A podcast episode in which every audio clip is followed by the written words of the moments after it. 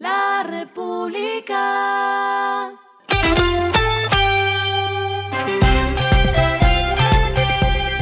Al final de la jornada, esto es lo que debes saber sobre el comportamiento de los negocios, las finanzas y la economía. Las movidas de hoy fueron.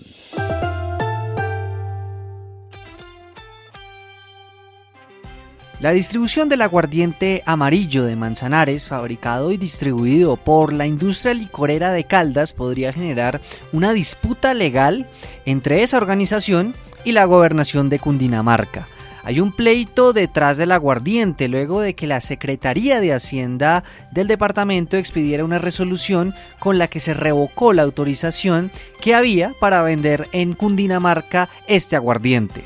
Aquí entra la discusión. La licorera de Caldas contaba con un permiso por 10 años emitido en 2017 y adicionado en diciembre de 2019. Una historia muy interesante que ya puede ver en la república.co.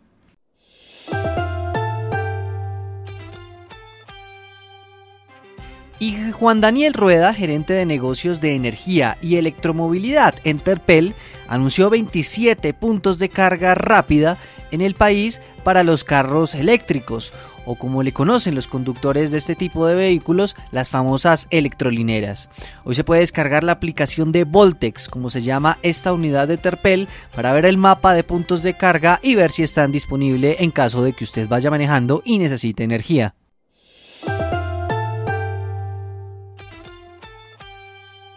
Y la empresa Sucroal anunció la inversión de más de 3 mil millones de pesos para la dotación de mobiliario escolar a 31 sedes de diferentes instituciones en el Cauca, con más de 4.749 artículos que cumplen con los estándares técnicos y de calidad, según la normatividad y lineamientos que están expedidos por el Ministerio de Educación.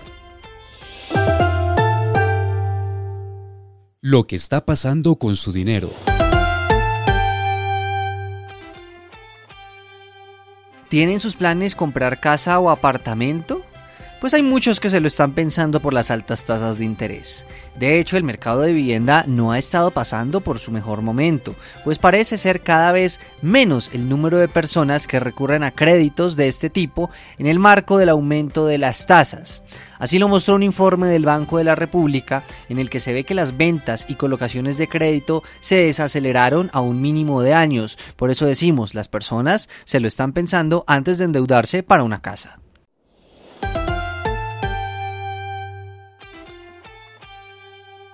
Y los indicadores que debe tener en cuenta para este jueves son que el dólar cerró en 4.195,93, una fuerte alza de 67,85 pesos. El euro, con una tendencia similar, cerró en 4.559 y subió 71 pesos.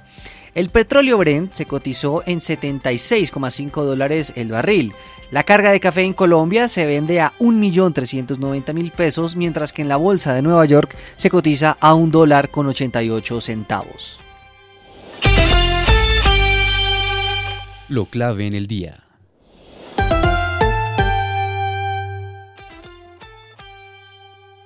El fenómeno del niño, ya declarado a nivel global, podría tener impacto en la producción laboral y por ende pérdidas económicas en Colombia.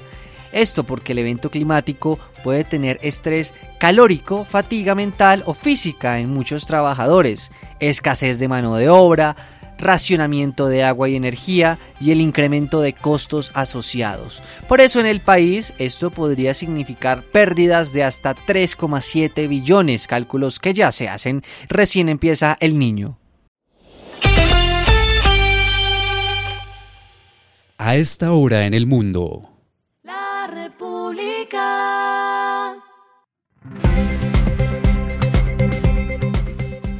Más de 30 millones de usuarios se registraron en tiempo récord en la nueva aplicación Treats de Meta Platforms, el complemento de Instagram diseñado como un rival directo de Twitter y la amenaza más grave hasta ahora para el sitio de redes sociales de Elon Musk.